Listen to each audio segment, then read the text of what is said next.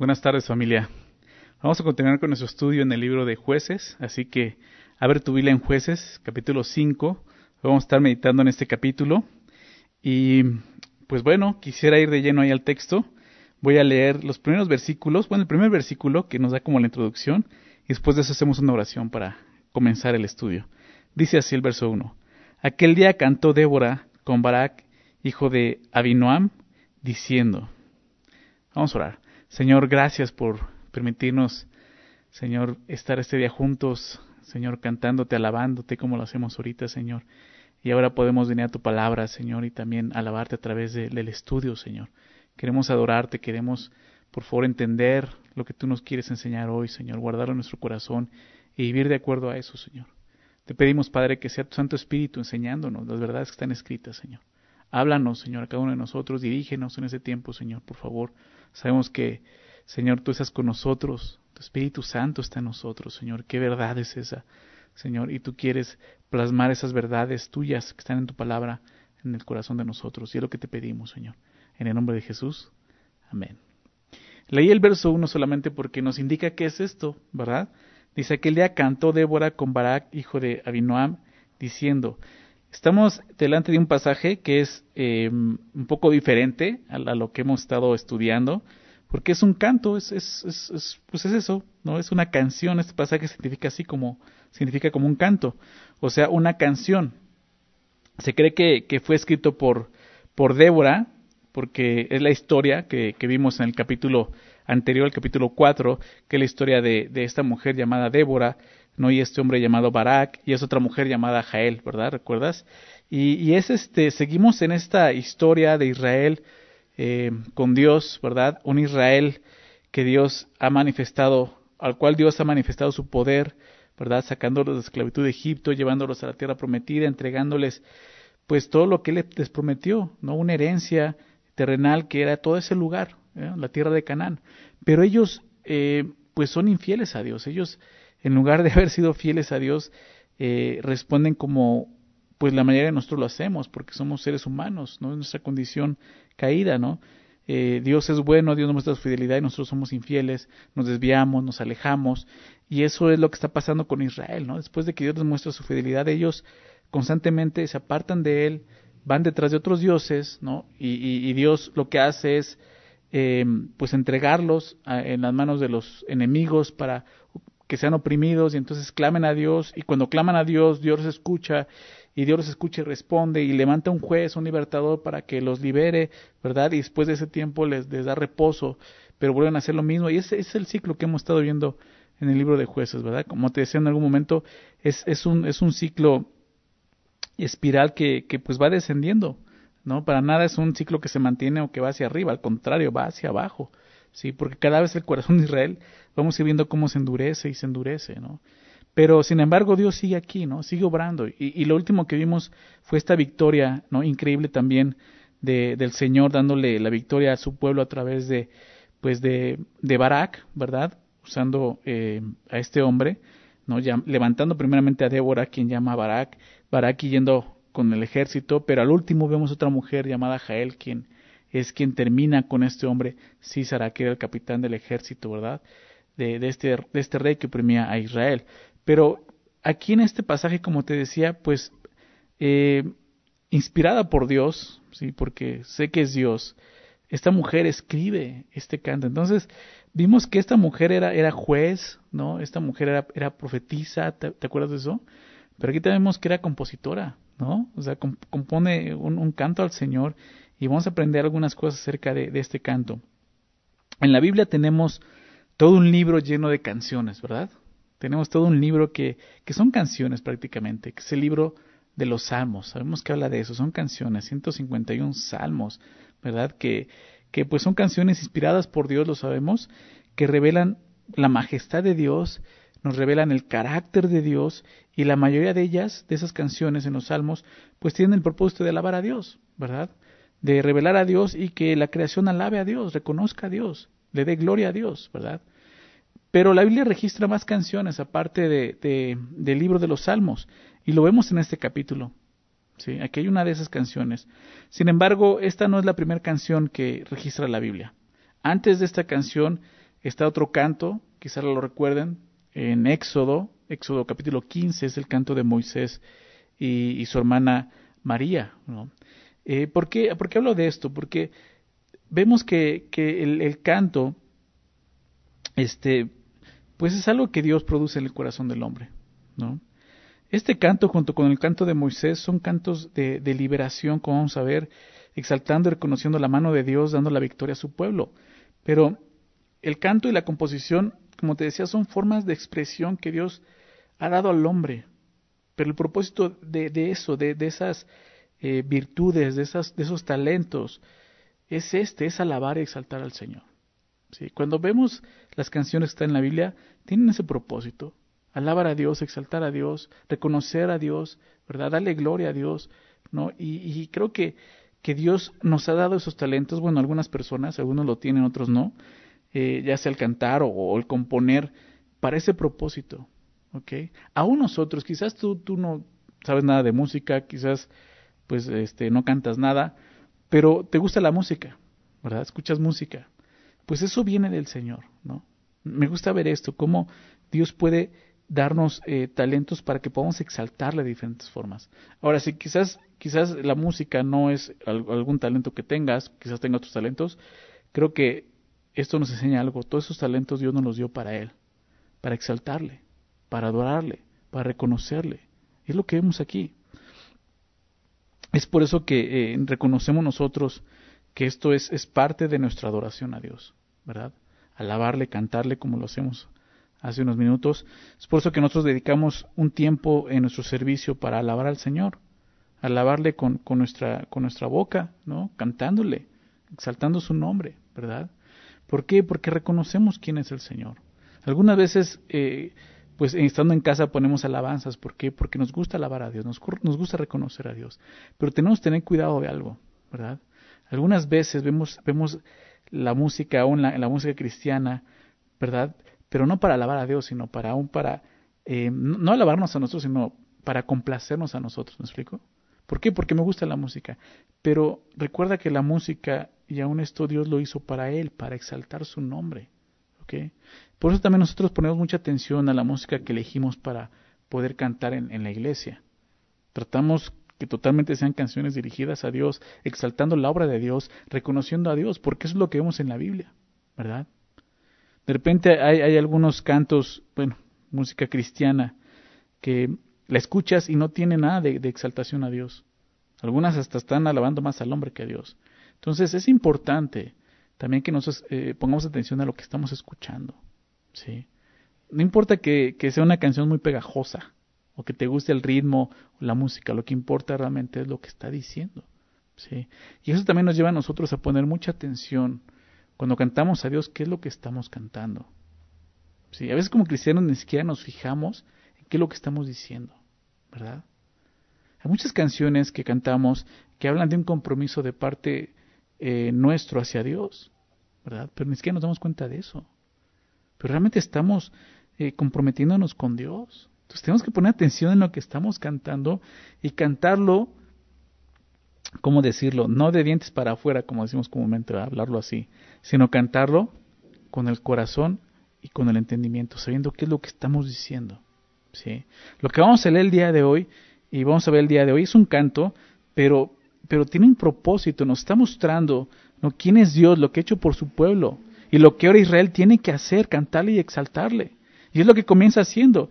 Eh, este este eh, pues pasaje lo podemos dividir en, en ocho secciones, ¿no? que podrían ser muy bien pues siete, siete párrafos ¿no? de, de, la composición de la melodía. Y vamos a ver el primero de 2 al 5 y, lo vemos así, dice ahí, y va a comenzar simplemente pidiendo al pueblo que alabe al Señor por su obra. Fíjate lo que dice el verso 2. Dice, por haberse puesto al frente los caudillos en Israel, por haberse ofrecido voluntariamente el pueblo, loada Jehová. Oíd reyes, escuchad, oh príncipes, yo cantaré a Jehová, cantaré salmos a Jehová, el Dios de Israel. Cuando saliste de Seir, oh Jehová, cuando te marchaste de los campos de Edom, la tierra tembló y los cielos destilaron, y las nubes gotearon aguas. Los montes temblaron delante de Jehová, aquel Sinaí delante de Jehová, Dios de Israel. Entonces, es muy claro cómo el canto comienza exaltando a Dios, ¿verdad? Dándole gloria a Dios. Y comienza con un llamado a, alabar a Jehová por la participación de los israelitas en las batallas, que es lo que dice el verso 2, por haberse puesto al frente los caudillos de Israel, los jefes de Israel, por haberse ofrecido voluntariamente el pueblo, me encanta porque no dice alabemos al pueblo, alabemos a los caudillos, dice alabemos a Jehová. La palabra loar, que aparece ahí, de repente no es tan común para nosotros, cuando dice load, es loar, significa, eh, en, en el hebreo, esta palabra significa arrodillarse o bendecir, ¿sí? que pues arrodillarse habla, habla de, la forma eh, externa, física, ¿verdad? Pero bendecir habla de, del corazón, de lo que vamos a hacer, ¿no? Y prácticamente habla eso, de adorar a Dios, implica eso, adoración a Dios. Entonces está diciendo, adoren a Dios. Adoren a Dios porque Dios fue quien, quien eh, estimuló al pueblo, quien, quien levantó a estos caudillos. Fue Dios quien ha hecho esto. Entonces el canto comienza así, eh, invitando al pueblo a, unirse a esta adoración a Dios exaltar su nombre por lo que él ha hecho. Entonces vemos claramente cómo eh, el, canto reconoce esto, la labor de los caudillos, la labor del pueblo para ir a la batalla.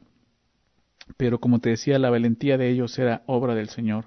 Por eso, pues los anima, canten a Dios por eso. Otra razón, verso 3 dice, Oíd reyes, escuchado príncipes. Yo cantaré a Jehová, cantaré salmos a Jehová el Dios de Israel. Este verso es una declaración simplemente, una declaración a los reyes, ¿no? a los príncipes de este mundo.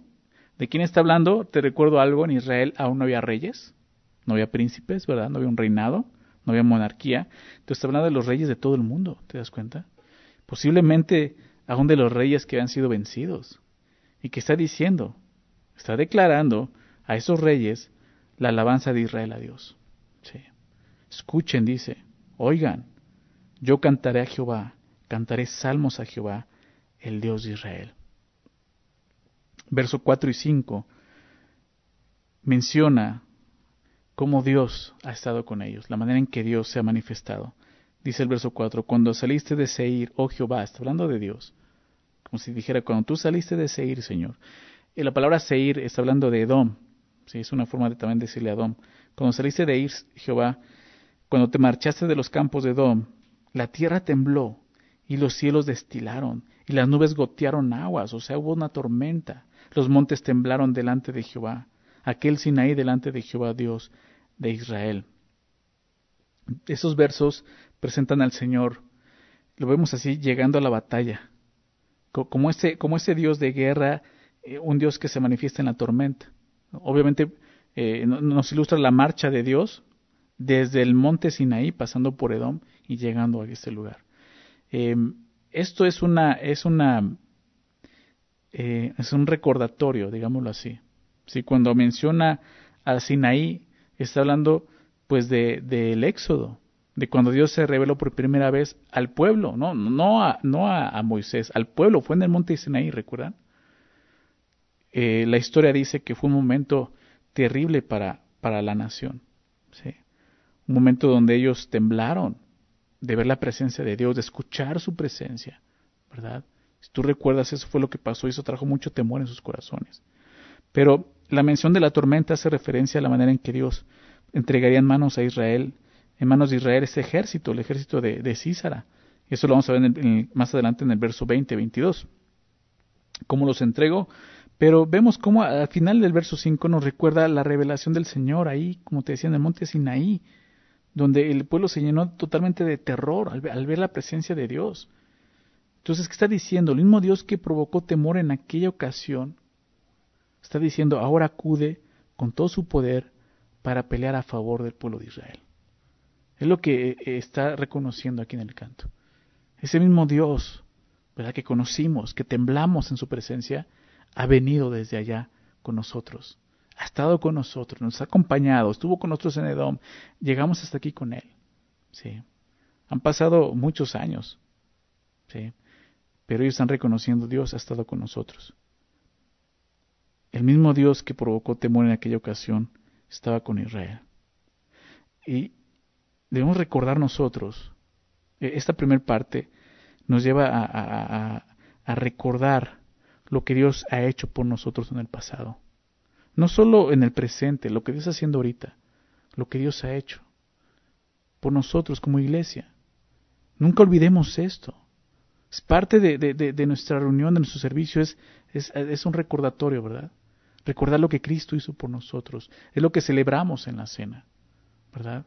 Jesús murió por nuestros pecados en la cruz. El Padre, viendo nuestra condición, nuestra situación, decidió enviar al gran libertador, a Jesucristo, nuestro Salvador, a morir en esa cruz pagando el precio de nuestros pecados para darnos libertad. ¿Libertad de qué? De la esclavitud. No la esclavitud eh, como lo vemos aquí en Israel. No la esclavitud, digámoslo así, física, sino la esclavitud espiritual. No tenemos que olvidar nunca lo que Dios hizo. Nuestra alabanza, nuestra adoración tiene que estar recordando esto, el sacrificio de Cristo por nosotros en la cruz, la manera en que Él trajo libertad a nuestras vidas. Entonces vemos cómo el canto comienza enalteciendo a Dios, quien fue quien, quien peleó por su pueblo y ha estado con su pueblo siempre. Vamos a ver la segunda parte, verso 6. En los días de Samgar, hijo de Anat, en los días de Jael, quedaron abandonados los, caminos, y los que andaban por las sendas se apartaban por senderos torcidos. Las aldeas quedaron abandonadas en Israel, habían decaído, hasta que yo, Débora, me levanté. Me levanté como madre en Israel, cuando escogían nuevos dioses. La guerra estaba a las puertas. ¿Se veía escudo o lanza entre cuarenta mil en Israel? Esta parte, esta sección del verso 6 al 8, nos habla de, la situación que estaba pasando cuando comenzó la historia de Débora. Prácticamente esta sección nos habla de la opresión, la opresión que estaba viviendo Israel en ese momento. Nos, pinta el cuadro en el que estaban, estaban este, viviendo la situación. Dice en los días de Samgar. La, mención de Samgar junto con Jael, porque menciona eso, en los días de, de, Samgar, hijo de Anat, en los días de Jael, dice quedaron abandonados los caminos. Esa mención de tanto de Samgar como de Jael, que están juntos, hace ver que estas dos historias estas dos victorias también de Dios fueron contemporáneas. En algún momento en el estudio te, lo comenté. ¿no? Eh, probablemente no es que terminó una y luego empezó la otra, quizás fueron al mismo tiempo. Están viviendo esas, mismas cosas, esas cosas al mismo tiempo. Entonces, pues lo que vemos aquí es que se describe, como te decía, la terrible situación por la que estaba pasando Israel. Dice, dice ahí el verso, verso 6, que en esos días andaban por las sendas perdón, quedaron abandonados los caminos, y los que andaban por las sendas se apartaban por senderos torcidos. O sea, la, la, opresión era tanta que los israelitas no podían andar con libertad en las calles, en sus caminos, tenían que esconderse por los senderos. Si cualquier enemigo podía llegar por los caminos y, pues ahora, ahora sí que em, pues asaltarlos, ¿no? hacerles daño, violencia. Pues tenían que andar escondiéndose. Luego dice esto el verso 7. Las aldeas quedaron abandonadas en Israel, habían decaído. ¿Se dan cuenta? Así las aldeas estaban abandonadas por temor a los enemigos. Las aldeas, algunos de ellos decidieron irse a, ciudades fortificadas porque, porque pues eran muy vulnerables vivir en, las aldeas. Algunos de los pueblos del pueblo estaban abandonando precisamente esto, la herencia que Dios les había dado por la opresión. ¿Se dan cuenta? Por esa opresión enemiga decidieron dejar a un lado la, lo que Dios les había dado, la tierra que Dios les había dado. A ese grado estaba viviendo Israel. Pero lo que vemos ahí, en el verso 7, es que Dios levantó a una mujer, ¿verdad? A Débora, lo reconoce ella. Hasta que yo, Débora, Débora me levanté. Claro, el texto lo traduce así la Reina Valera, pero tiene el sentido de que Dios levantó a esta mujer. Ella está reconociendo todo el tiempo que Dios fue quien hizo esta obra. Entonces, Dios levanta a esta mujer en medio de esa terrible situación y, es lo que usa. ¿no? Lo vimos la semana, la semana pasada. Dios usando a, a Barak, Dios usando a Débora, Dios usando a Jael. No importa, o mujer, hombre, o sea, Dios puede usarte y tenemos que reconocer y recordar esto. Entonces Dios levantó a esta mujer y dice el versículo, versículo 7, me levanté como madre en Israel. Ella, ella podría, se veía así como una mamá en Israel. Quiero dejar muy claro, esta ya no está tomando ningún lugar en particular o especial. Simplemente está reconociendo lo que Dios hizo a través de ella. ¿Ok? Entonces me levanté como madre en Israel. Verso 8, cuando escogía nuevos dioses. Entonces, la causa de la afrenta de Israel, la vemos aquí, se debía a, su elección de nuevos dioses. ¿Qué? ¿Por qué nuevos? Nuevos para Israel. Eran los dioses de Cana, ya hemos visto. Los Baales, ¿recuerdas? Pero Israel estaba viendo nuevos dioses. ¿Sí? Tenemos que tener mucho cuidado nosotros como creyentes. Porque aunque conozcamos al Señor, aunque hayamos recibido a Cristo, van a llegar nuevos dioses a nuestras vidas. ¿sí? Intentando desviarnos del Señor. Cosas nuevas que pueden apartarnos de Dios. Esto es lo que estaba pasando con Israel. Llegaron nuevos dioses y fueron a buscar nuevos dioses. En lugar del Dios de sus padres que los había sacado de Egipto, ellos estaban olvidando de Dios. Se olvidaron de Dios y fueron tras esos, tras esos dioses. Entonces lo que vemos es que ellos estaban sufriendo por eso, por haber abandonado al Señor que los sacó de la esclavitud, para seguir a nuevos dioses. Es lo que aquí nos dice. Cuando escogían nuevos dioses, dice, la guerra estaba a las puertas. Entonces no tiene que, no tiene que extrañarnos que, que de repente lleguen pruebas a nuestras vidas y sea por esto, porque hemos abandonado a Dios, porque hemos estado siguiendo nuevos dioses en nuestras vidas. Tenemos que examinarnos y ver qué está pasando en nuestro corazón. Vemos algo más.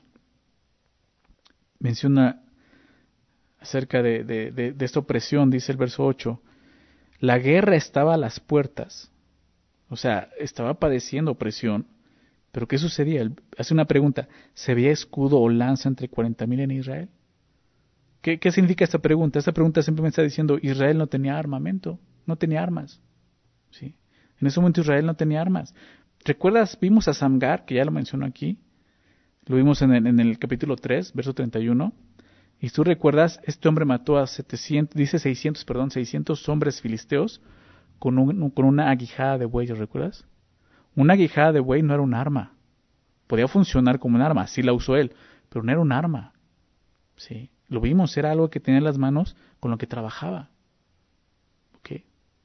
Entonces vemos claramente eso, nos está diciendo eso. Israel no, tenía armamento, no tenía manera de poder combatir, no tenía armas para pelear.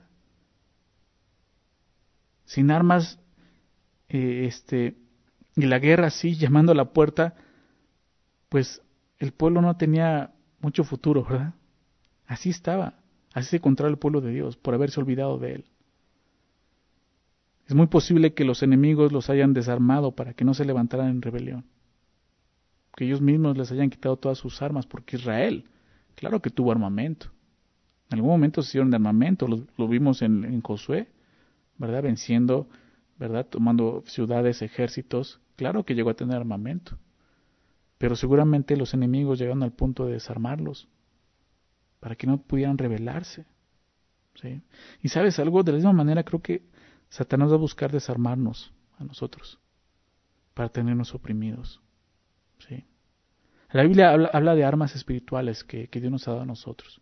Efesios 6 nos habla de una armadura espiritual, ¿verdad? Pero déjame resumirte un par de armas que, que son fundamentales, que Satanás va a tratar de, atacar y de tumbar porque sabe que son poderosas. La principal, la espada, ¿verdad? La palabra de Dios. Satanás va a buscar apartarnos de la palabra, quitarnos la palabra, porque sabe que ella, al hacer eso ella gana mucha ventaja. Un cristiano que no conoce la Biblia, que no permanece en ella, es un cristiano vencido, que está así, sin armas para poder estar en la batalla. Imagínate eso. Así se encuentra. No va a poder hacer mucho. Así como está Israel. ¿sí? La otra arma que tenemos es la fe. El escudo de la fe menciona en Efesios. ¿sí? Satanás va a traer dudas a nuestro corazón. Va a venir a traernos pensamientos que nos van a llevar a dudar, de Dios, porque eso lo vemos desde, desde el inicio, desde el principio. Él es mentiroso desde el principio, dice Pablo. Lo vimos con Eva, engañándola, ¿verdad? Y así va a ser Satanás. Necesitamos estar entonces en comunión con Dios ser llenos de su espíritu, permanecer en la palabra, en la oración. Él va a atacar también eso, nuestros tiempos con Dios. Va a buscar eso, robarnos eso. Va a traer a tu vida mayor trabajo, mayor labor para que no estés ahí. Pero es donde tú y yo tenemos que darle prioridad a las cosas de Dios. Tenemos que poner a Dios en primer lugar. Porque si no, un día podemos encontrarnos como Israel aquí, desarmados, oprimidos, sin poder defendernos. Necesitamos al Señor. Entonces, esta, esta, segunda estrofa nos, nos, muestra eso, la condición de Israel, oprimidos de esta manera. Vamos a ver qué sucede. La siguiente estrofa, verso 9. Dice, mi corazón es para vosotros, jefes de Israel, para los que voluntariamente os, ofrecisteis entre el pueblo, entre el pueblo, loada Jehová. Vosotros los que cabalgáis en asnas blancas, los que presidís en juicio, y vosotros los que viajáis, hablad lejos del ruido de los arqueros en los abrevaderos. Allí repartirán los triunfos de Jehová, los triunfos de sus aldeas en Israel. Entonces marchará hacia las puertas el pueblo de Jehová. Despierta, despierta, Débora, despierta, despierta, entona cántico. Levántate, Barak, y lleva a tus cautivos, hijo de Abinoam. Esta parte del verso 9 al 12, vemos cómo Dios despierta al pueblo, levanta al pueblo. Vimos la situación del pueblo, oprimidos, ¿verdad? Seguramente sin esperanza, te decía, es un tiempo oscuro en el pueblo. La semana pasada te decía al grado que ningún hombre escucha la voz de Dios, más que esta mujer, ¿verdad? Entonces, esa era la situación. Pero, pero fíjate lo que dice, mi corazón es para ustedes, jefe de Israel. O sea, aquí, aquí Débora sigue reconociendo, o sea, Dios ha levantado a este pueblo jefes de Israel, para los que voluntariamente os ofreciste entre el pueblo. Y reconoce esto, algunos de ustedes se han levantado voluntariamente. Voluntariamente se han ofrecido a Dios. Viendo esta situación, sin armamento, han decidido confiar en Dios. Esto es fe lo que vemos aquí. Entonces dice, loada Jehová nuevamente. Alaben a Dios, alaben al Señor. Vosotros los que cabalgáis en, asnas blancas.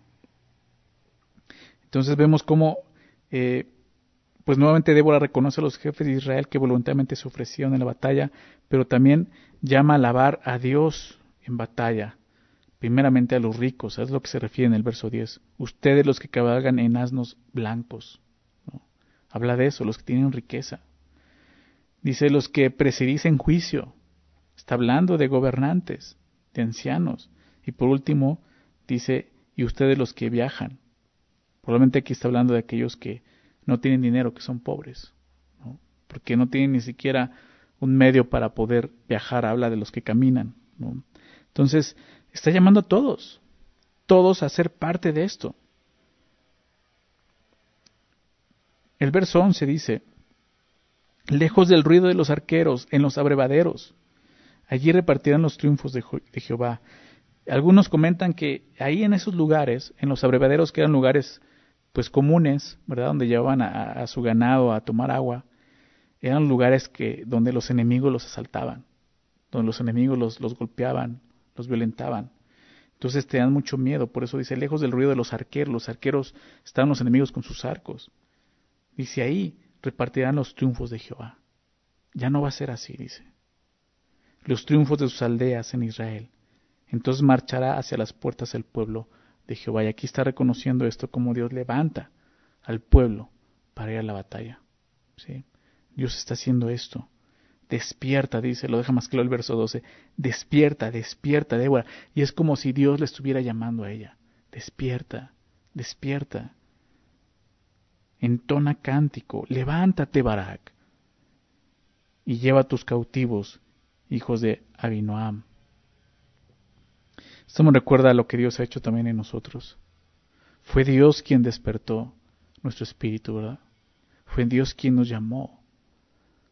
Fue Dios quien dijo, levántate, despierta. ¿Sí? Algunos de nosotros hemos escuchado esa voz y le hemos atendido. Y nos hemos levantado para la batalla, la batalla espiritual que ahora vivimos. Pero es esto, al escuchar la voz de Dios, solamente Dios puede hacer esto. ¿Cómo? Con su evangelio despertar a aquellos que están oprimidos, a aquellos que están muertos en su pecado, que puedan despertar y levantarse con el Espíritu de Dios para ir a la batalla. Es lo que estamos viendo aquí. A continuación, eh, del verso 13 al verso 18 va a mencionar a aquellos, este, pues a, las tribus, pero los primeros versículos del 13 al 15 menciona a los que fueron, los que participaron, del verso 16 al 18 menciona a los que no fueron. Fíjate lo que dice el verso 13. Entonces marchó el resto de los nobles. El pueblo de Jehová marchó por él eh, eh, en, contra de los poderosos. De Efraín vinieron los, radicados en Amalek, en pos de ti. Benjamín entre, eh, entre tus pueblos, perdón. de Maquir descendieron príncipes y de Zabulón los que tenían vara de, de mando. Caudillos también de Isaacar y fueron con Débora. Fueron con Débora y con Barak. También Isaacar se, se precipitó a pie en el valle. Entre las familias de Rubén hubo grandes resoluciones del corazón. Entonces, estas fueron las tribus que, respondieron libremente al llamado para, la batalla. Vemos a Efraín, comienza, ¿no? Diciendo esto.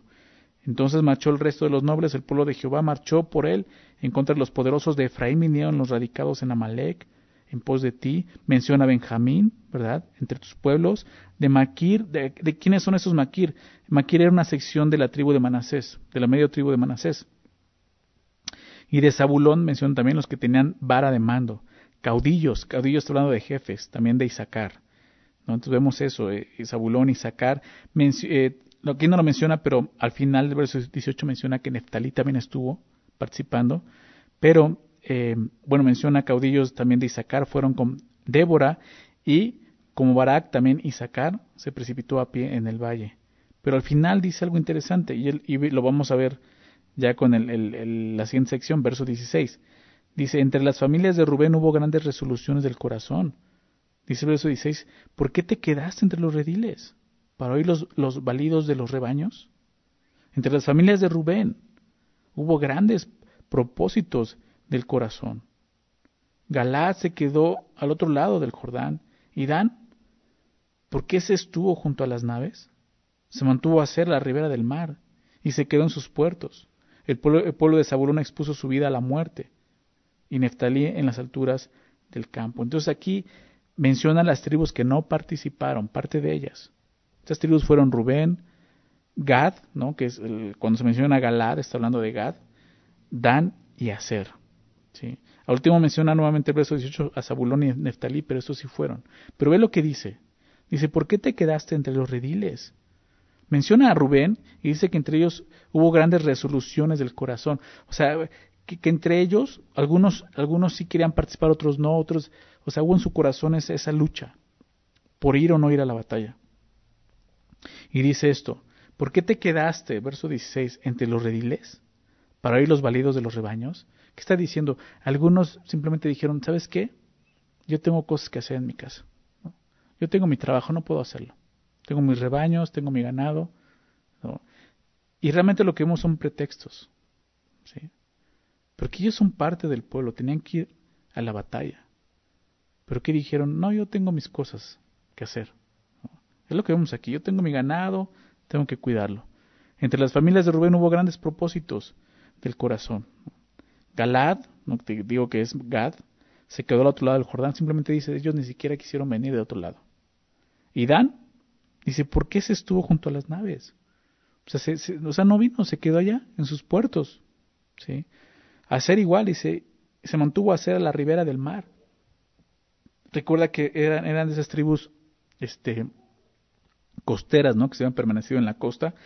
Pues se quedaron ahí en sus negocios también, ¿no? Y se quedó en sus puertos. Es lo que vemos aquí. Entonces, tristemente menciona cómo esas tribus no fueron a la batalla. ¿Por qué? Creo que lo podemos resumir así, de una forma. No, no quisieron sacrificarse. El servicio a Dios implica sacrificio. Todo aquel que quiera servir correctamente al Señor debe de estar dispuesto a sacrificarse. Jesús lo enseñó muy claro, a sus discípulos se los hizo ver. ¿sí? Les digo claramente, el que quiera venir en pos de mí, nieguese a sí mismo, tome su cruz y sígame. Está hablando de eso. Tiene que abandonar muchas cosas. que tú deseas, que tú quisieras, con tal de servir a Dios. Pero ¿qué muestras ahí? Lealtad a Dios. ¿Sí? Esos pueblos se olvidaron de esa lealtad a Dios. Se olvidaron de todo lo que Dios había hecho por ellos. De cómo Dios los había sacado de, desde Egipto y los había llevado hasta la tierra y les había dado una herencia. Se olvidaron de todo esto. Es triste ver esto, ¿verdad? Y el día de hoy verlo en la iglesia. Hombres y mujeres que cuando Dios los llama a participar en la obra simplemente no están. O sea, tienen eh, otras prioridades. ¿sí? Están atendiendo más sus negocios. Si se olvidan realmente de Dios, del llamado que Dios les ha dado. ¿Por qué? Porque no quieren sacrificarlo, no quieren sacrificarse. Al final vamos a hablar acerca de esto, pero vamos a continuar. Verso 19 al 22 es la siguiente estrofa y, aquí ya nos habla del combate, ¿no? de cómo fue la batalla. Dice verso 19, vinieron reyes y pelearon. Pelearon, entonces pelearon los reyes de Canaán en Taanac, junto a las aguas de, de, de Megiddo, mas no llevaron ganancia alguna de dinero. Desde los cielos pelearon las estrellas, desde sus órbitas pelearon contra Císara. Los barrió el torrente de Sison, el antiguo torrente, el torrente de Sison. Marcha, oh alma mía, con poder. Entonces resonaron los cascos de los caballos por el galopar, por el galopar de sus valientes. Vemos aquí que se juntaron los reyes, dice el texto, vinieron reyes, pelearon, entonces pelearon reyes, los reyes de Canaán, y fue en este lugar, la batalla se llevó a cabo en Tanak, dice ahí. Este lugar eh, se cree que estaba a unos ocho kilómetros de, de, Megiddo, por eso dice, este, junto a las aguas de Megiddo. Los reyes de Canaán vinieron contra Israel, es lo que vemos. Pero no se pudieron llevar el botín. E, eso es lo que dice en el verso 19, cuando dice, mas no llevaron ganancia alguna de dinero. O sea, ¿qué está diciendo? Perdieron. o sea, Dios les dio la victoria a Israel. Así como estaban, sin armamento, ¿te das cuenta? Sin armas. Y eso es fe. O sea, ya vimos que Israel no había armas en Israel. ¿Cómo iban a ir a la batalla? Por fe. ¿sí?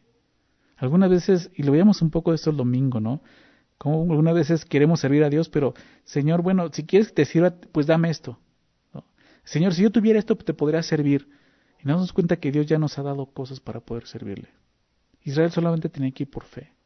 Dios los entregó, no hubo nada que pudieran llevarse. Dios les dio esta victoria. Entonces, el Señor los había entregado en sus manos, así de sencillo. ¿Y cómo fue? El verso 20 lo describe. Desde los cielos pelearon las estrellas, desde sus órbitas pelearon contra Císara. Y, Débora aquí reconoce, o sea, esto no fue humano. Esto no vino de un poder humano, de la obra de un hombre. Esto vino directamente de Dios. Desde el cielo, dice, desde los cielos pelearon las estrellas, de sus órbitas pelearon contra Císara. ¿Te das cuenta? Qué increíble es esto. El poder de Satanás solamente opera en este mundo, ¿te das cuenta? Porque la Biblia nos enseña que Él es el príncipe de este mundo, pero el poder, poder de Dios opera en todo el universo. ¿sí? Y claro que aún sobre Satanás. Pero date cuenta aquí, o sea, lo estamos viendo, el poder que está de nuestro lado. Es este poder que estamos viendo aquí. Esta es la alabanza, reconocer quién está con nosotros. Desde sus órbitas pelearon contra Císara. Dice el verso 21, los barrió el torrente de Sison. El antiguo torrente, el torrente de Sison. Fíjate lo que dice. ¿Qué pasó? Eh, cuando vimos esto, la semana pasada te expliqué y leí esos versículos, te dije, probablemente esto fue lo que ocurrió. El Señor hizo caer una tormenta, una tormenta que, que volvió a darle fuerza al antiguo torrente de Sison. Por eso dice el, torrente, el antiguo, o sea, casi, o sea, ¿se acuerdan que, que le decimos torrente de Sison, pero ya no tiene agua, ¿no? Me llama la atención que sí hay, hay muchas calles, ¿no? Así de repente que Río Miscuac, ¿no? Allá en la Ciudad de México, que pues Río Miscuac ya no tiene nada de río, nada más le quedó el Miscuac, ¿no? Pero ya no pasa, antes pasaba un río, ya no pasa. Entonces, como si dijeran eso, el antiguo torrente de Sison, ¿se acuerdan? Pues vino agua por ahí. Y vino un torrente, o sea, vino una tormenta, lo que está diciendo el Señor trajo una tormenta. Y sin esperarlo, los carros cerrados de los enemigos quedaron atascados en el lodo del torrente. Es lo que está diciendo. Marcha, oh alma mía, con poder. Entonces resonaron los cascos de los caballos por el galopar, por el galopar, o sea, que, queriéndose zafar del torrente, ¿te das cuenta? Por el galopar de sus valientes. Entonces, estos versículos claramente muestran que la intervención divina fue lo que le dio la batalla, la, la, la, la, victoria, perdón, a Israel. Fue Dios quien levantó a Israel y fue Dios quien les dio la batalla aquí, la victoria en la batalla. Fue Dios quien hizo esto. ¿sí? Israel solamente yo creo que se quedaron ahí viendo, ¿no? Y ya cuando cayeron y se llevaron los, los, el torrente, se llevaron los, los, caballos, se llevaron los, los carros, pues ya nada más entraron a destruir al, al ejército, ¿no? Que es lo que vimos más adelante. Pero ustedes recuerdan la historia, la historia de, de, eh, de Barak, ¿no? que vimos la semana pasada, nos cuenta que el capitán de este ejército, Císara, al ver esa situación, huye, ¿recuerdan? Huye. ¿sí? Y vemos qué sucedió con él, y es lo que vemos a continuación aquí en la historia, es lo que nos sigue narrando aquí. Dice el verso 23. Maldecid a Meroz, dijo el ángel de Jehová, maldecid severamente a sus moradores, porque no vinieron al socorro de Jehová al socorro de Jehová contra los fuertes. Bendita sea entre las mujeres Jael, mujer de Berseneo. Sobre las mujeres bendita sea en la tienda. Él pidió agua y ella le dio leche. En tazón de noble le presentó crema. Tendió su mano a la estaca y su diestra al mazo de trabajadores y golpeó a Cisara, a Císara, perdón, hirió su cabeza y le horadó y atravesó sus sienes. Cayó encorvado entre sus pies, quedó tendido. Entre sus pies cayó encorvado. Donde se encorvó, allí cayó muerto. Y, y, Débora se encarga de darle este reconocimiento a, Jael, que terminó con, con, con Císara, como lo vimos la semana pasada, de una forma eh, muy gráfica, ¿verdad? Pero vamos a ver lo que dice. Dice, maldecir a Meroz. Eh, aquí lo que vemos en esta, en esta porción esta siguiente estrofa es una maldición y una bendición. Si es lo que vemos aquí, una maldición y una bendición. Y la maldición primeramente sobre Meroz. ¿Por qué? Prácticamente dice por no ayudar a Israel. En la historia de, de, Jueces 4 nunca menciona esto, pero pues aquí lo está mencionando, ¿no? Eh, un pueblo quizás que no quiso ayudar a Israel en esa situación, ¿verdad? Y es una maldición que vemos en el verso 22. Maldecida a, a Meroz, dijo el ángel de Jehová, maldecid severamente a sus moradores, porque no vinieron al socorro de Jehová. ¿sí? Muchos, muchos pueden estar como meros diciendo, bueno, ni yo, ni estoy a favor ni en, contra, ¿verdad? Ni estoy a favor ni en contra, yo estoy bien así. Pues tú no estás, Jesús lo dijo, el que no está a favor nuestro está en contra nuestro. Así de sencillo, ¿verdad? Entonces, esto nos recuerda algo, no podemos estar con Dios en, un término neutro, neutral, de que ni a favor ni en contra. Si tú no estás del lado de Dios, estás en contra de Dios. ¿sí? Y aquí lo vemos, y hay una maldición por eso. Dice, maldecí severamente a sus moradores. ¿Por qué? Porque no vinieron al socorro de Jehová. O sea, al pueblo de Dios, al socorro de Jehová contra los fuertes. Sin embargo, el verso 24 nos habla de esa bendición. Bendita sea entre las mujeres Jael. Qué interesante. Bendita sea entre las mujeres Jael. ¿A quién más se le llama de esta manera? ¿Recuerdan en la Biblia? A la madre de Jesús, a María. Bendita entre las mujeres, ¿verdad? No está pidiendo que le exaltemos o le adoremos. Nadie adora a Jael, ¿verdad? ¿A qué voy con esto? Simplemente está reconociendo que esa mujer fue usada por Dios, así como María fue usada por Dios. Pero eso no quiere decir que tengamos que venerarla, ¿verdad? Que tengamos que adorarla. Lo único que se le venera aquí, y lo estamos viendo, es el Señor. Es el único. Bendita, sí, bendita, una bendición hacia ella entre las mujeres, Jael mujer de Berseneo, ¿recuerdas que era mujer de este hombre? Que tenía un pacto ¿no? Eh, con, con, el rey, ¿no? Eh, es el rey malo que, que, era el al que pertenecía Císara como capitán de su ejército. Entonces, dice, sobre las mujeres benditas sean la tienda. Él pidió agua, ¿recuerdas? Cuando llega a Císara, ella, ella le dice, ven, pasa, no temas. Y él le pide agua, regálame agua. ¿Y qué hace ella? Le da leche, ¿recuerdas? Le dio leche, dice aquí.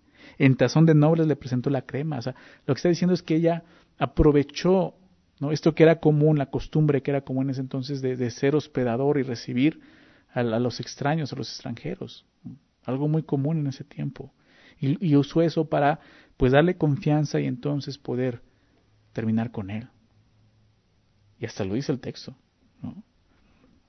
El tazón de, de nobles le presentó crema y dice ahora el verso 26 va a mostrarnos cómo, cómo fue que terminó con él, cómo lo asesina. Dice, tendió su mano a la estaca, ¿recuerdas? Con una estaca y con un mazo, y su diestra al mazo de trabajadores, y golpeó a Císara y dio su cabeza. Y le y atravesó sus sienes. ¿Recuerdas que vimos cómo le atravesó de, una sien a otra sien? Y fue tan duro el golpe que, que se quedó clavado en la tierra. O sea, veamos que era una mujer fuerte, o por lo menos Dios le dio esa fuerza pero terminó así con ese hombre. Y se cayó encorvado entre sus pies, quedó tendido. Entre sus pies cayó encorvado, donde se corvó, ahí cayó muerto. Es mucho énfasis. Algunos dicen, ese énfasis simplemente está mostrando cómo él cayó a los pies de una mujer, mostrando hasta dónde puede llegar Dios, con tal de exaltar su nombre. Y es lo que está haciendo aquí. Vamos a ver la última parte. Es muy interesante esta última parte que menciona, eh, esta última parte nos habla de la casa de, este hombre, de Císara. Dice así, la madre de Císara se asomó a la ventana y por entre las celosías a voces dice, ¿por qué tardará su carro en venir? ¿Por qué, ¿Por qué las ruedas de sus carros se detienen? Las más avisadas de sus damas le respondían, y aún ella se respondía a sí misma, ¿no han hallado botín y lo están repartiendo? ¿Pero no han hallado botín y lo están repartiendo? a cada una, a cada una doncella, a cada uno, perdón, una doncella o dos. Las vestiduras de colores para Císara, las vestiduras bordadas de colores, la ropa de color bordada de ambos lados para los jefes, de los que tomaron el botín. Em, podríamos sentir lástima por esta situación, ¿no? Por la madre de, este hombre, de Císara. Pero el texto nos muestra que ella se alegraba por la labor de su hijo. Realmente ella se alegraba por esto, estaba, ella, ella realmente eh, eh, apoyaba esto. Sí, ella, creía que realmente él no llegaba porque estaba repartiendo el botín. ¿no? En su interior se preguntaba, ya se tardó, ¿verdad? ¿Por qué tarda su carro en venir? ¿Por qué las ruedas de su carro se han detenido? ¿Por qué no llega? ¿Sí? Algunas de sus doncellas, dice, sus damas le respondían, aún ella misma se decía, pues no, no han llegado a lo mejor porque pues, están repartiendo el botín, ¿no? Es lo que hacían, mira, cada uno una doncella o dos doncellas, o sea, mujeres de Israel. Las vestiduras de colores para Císara, las vestiduras bordadas de colores, no la ropa de color bordada eh, de ambos lados, para, o sea, cosas valiosas se las repartían entre ellos, para los jefes, de los que tomaban el botín. Entonces, pues la madre hasta pensaba de esta manera, no, yo creo que está repartiendo el botín. ¿No? Es un tanto fuerte y, digámoslo así, sarcástico esta sección, ¿no? porque realmente ella no ha considerado que su hijo ya está muerto, que Israel pues eh, ha terminado con él, pero eso es lo que ha sucedido. Así Dios vence a sus enemigos. ¿sí? Con esa astucia. Es Dios. En todo esto vemos que es Dios quien les ha dado la victoria. ¿sí? Vamos a ver el último versículo que nos muestra la conclusión de esto.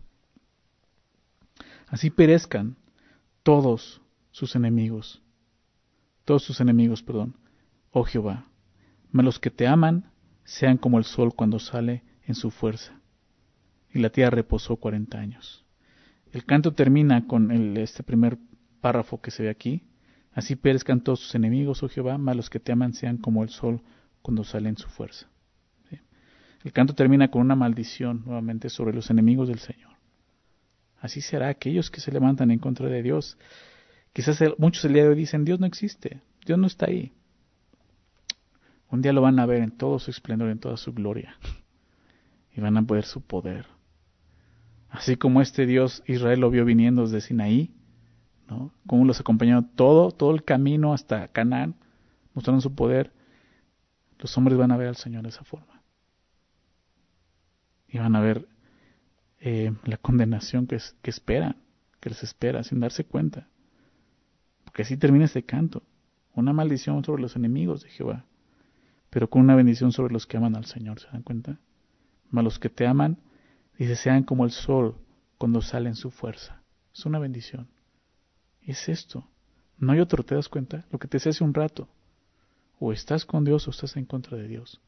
O amas a Dios o eres enemigo de Dios. Eso es lo que vemos aquí. No, hay, no hay un bando intermedio. Es así de sencillo. Así termina, esa es la conclusión de este canto. Y termina diciendo esto el, el pasaje, y si la tierra reposó 40 años. El pasaje termina señalando que Dios trajo a la tierra 40 años de descanso, como hemos visto. 40 años. ¿sí? ¿Qué es lo que vemos aquí en todo este, este, este, este canto? Vemos, es una alabanza a Dios. Y nos enseña, nos enseña eh, por qué alabar a Dios, cómo alabar a Dios, ¿verdad? Vimos la razón por la cual alabar a Dios por sus obras grandes, porque Él es poderoso. ¿sí? ¿Cómo lo alabó Israel? Voluntariamente, sacrificialmente, ¿verdad? Dios los despierta. Eso mismo lo hemos vivido nosotros. Quiero terminar con, unos pasajes del, Nuevo Testamento, ya hablando de esto en nuestras vidas como iglesia. Hebreos 13, quizás recuerda este versículo, Hebreos 13, 15, después de recordar la manera en que Jesús fue llevado fuera de la ciudad y fue entregado y, fue crucificado en ese monte, fuera de la ciudad, nos invita a llevar ese vituperio, a vivir eso. Eso habla de sacrificio, ¿te das cuenta? Y hablamos de eso, eh, el servir a Dios, el adorar a Dios, implica un sacrificio. ¿Y dónde aprendemos esto? De nuestro Señor Jesús. Por eso dice el verso 15, Hebreos 13, 15, así que, así que es como la conclusión, si Jesús hizo esto, así que ofrezcamos siempre a Dios, nosotros como creyentes ahora, ofrezcamos siempre a Dios por medio de Él, no por medio de nosotros. Eso es lo que vemos en, en el canto. Fue Dios quien levantó al pueblo, ¿te das cuenta? Por medio de Él, ofrezcamos sacrificios de alabanza. ¿sí? Sacrificios de alabanza. ¿Qué es lo que vemos en todo este canto de, de Débora y Barak? Vemos sacrificios de alabanza. Pero no solamente es cantar por, cantar, como te decía en un principio. Realmente es una vida consagrada a Dios, que vive sacrificada para Dios. ¿Sí se dan cuenta de esto? Ellos fueron a la batalla, conocieron a Dios en la batalla y por eso están alabando a Dios. Entonces, sacrificios de alabanza, es decir, y aquí lo explica, frutos de labios que confiesen su nombre. No, aquí no está hablando de poner alabanzas y cantar a Dios. Está hablando de vivir consagrados para Dios. Frutos de labios, no está hablando de cantar, está hablando de confesar su nombre. Frutos de labios confiesan su nombre. ¿Qué significa esto? Confesar a Cristo como tu Señor. Que Él te gobierna, que Él te dirige. Que toda tu vida confiese que tienes un Señor, que es Cristo eso es confesar, esa es la manera en que ahora nosotros lo hacemos.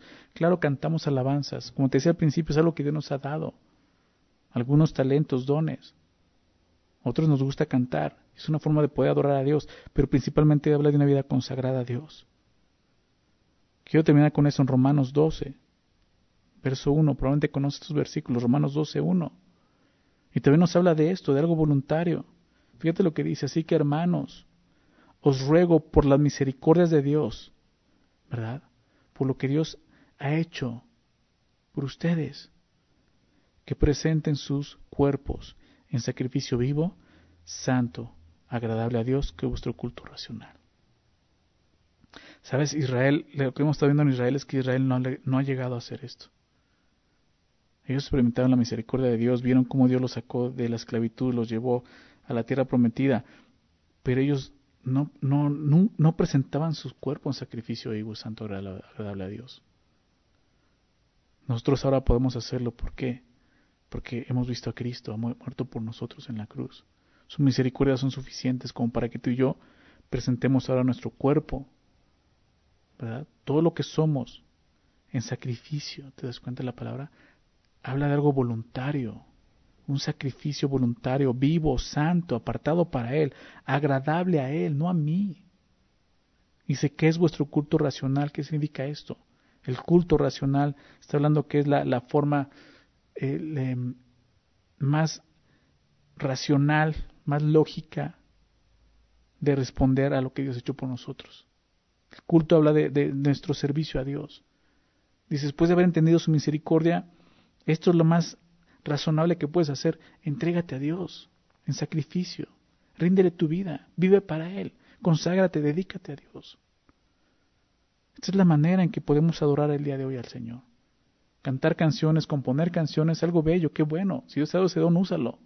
Pero principalmente está hablando de esto, de un corazón entregado al Señor. ¿Sabes? Creo que la iglesia cristiana el día de hoy está llena de personas que componen y cantan a Dios, pero no hay esto en sus corazones. No hay un sacrificio vivo, santo, agradable. Eso es lo que nos muestra el canto que vimos hoy en capítulo 5 de Jueces. Realmente el corazón de una mujer cantándole a su Señor por lo que le había hecho. Conoce al Señor, tú puedes cantarle con ese corazón, aunque no sepas nada de música, aunque no tengas el don de cantar, el talento de cantar. Entrega tu vida al Señor, ríndele todo lo que eres, dale gloria a Dios. Lo a Jehová, ¿recuerdas? Alaba al Señor, adora al Señor. Esto es adoración. Toda tu vida entrégasela voluntariamente. Es la mejor forma de poder responder a lo que ha hecho por nosotros. Vamos a orar. Vamos a dar gracias al Señor. Bendito Padre, te damos muchas gracias. Gracias, Señor, por este capítulo tan bello, este canto, Señor, que narra, Señor, pues, Señor, tu, tu obra en Israel, la manera en que tú diste la victoria en esta batalla, Señor, como tú levantaste a tu pueblo, Señor, así, sin armas, Señor, pero para que tú fueras glorificado, Señor, para que ellos pudieran exaltar tu nombre y reconocer que no eran ellos, eras tú con ellos. Vimos todo esto, Señor. Ellos recordaban, Señor, todo lo que habías hecho por ellos. ¿Cuánto más nosotros ahora podemos, Señor, exaltar tu nombre recordando tus obras maravillosas, Señor? Padre, tú enviaste a tu Hijo a morir en la cruz por nosotros, sacrificándose por nosotros. Creo que la respuesta más lógica, como veíamos, de parte nuestra es esa, entregarnos igual, Señor. Es mi oración, Señor, que como iglesia podamos hacerlo, Señor. Que podamos rendirnos a ti en adoración, no solo con un canto, con nuestra vida, Señor. Que nuestra vida sea ese canto para ti, Señor que te exalte en todo momento, Señor, en toda hora, en cada situación. Que podamos alabarte, Señor, con nuestra vida. Gracias, Señor, por recordarnos esto. Esto es adoración, Señor.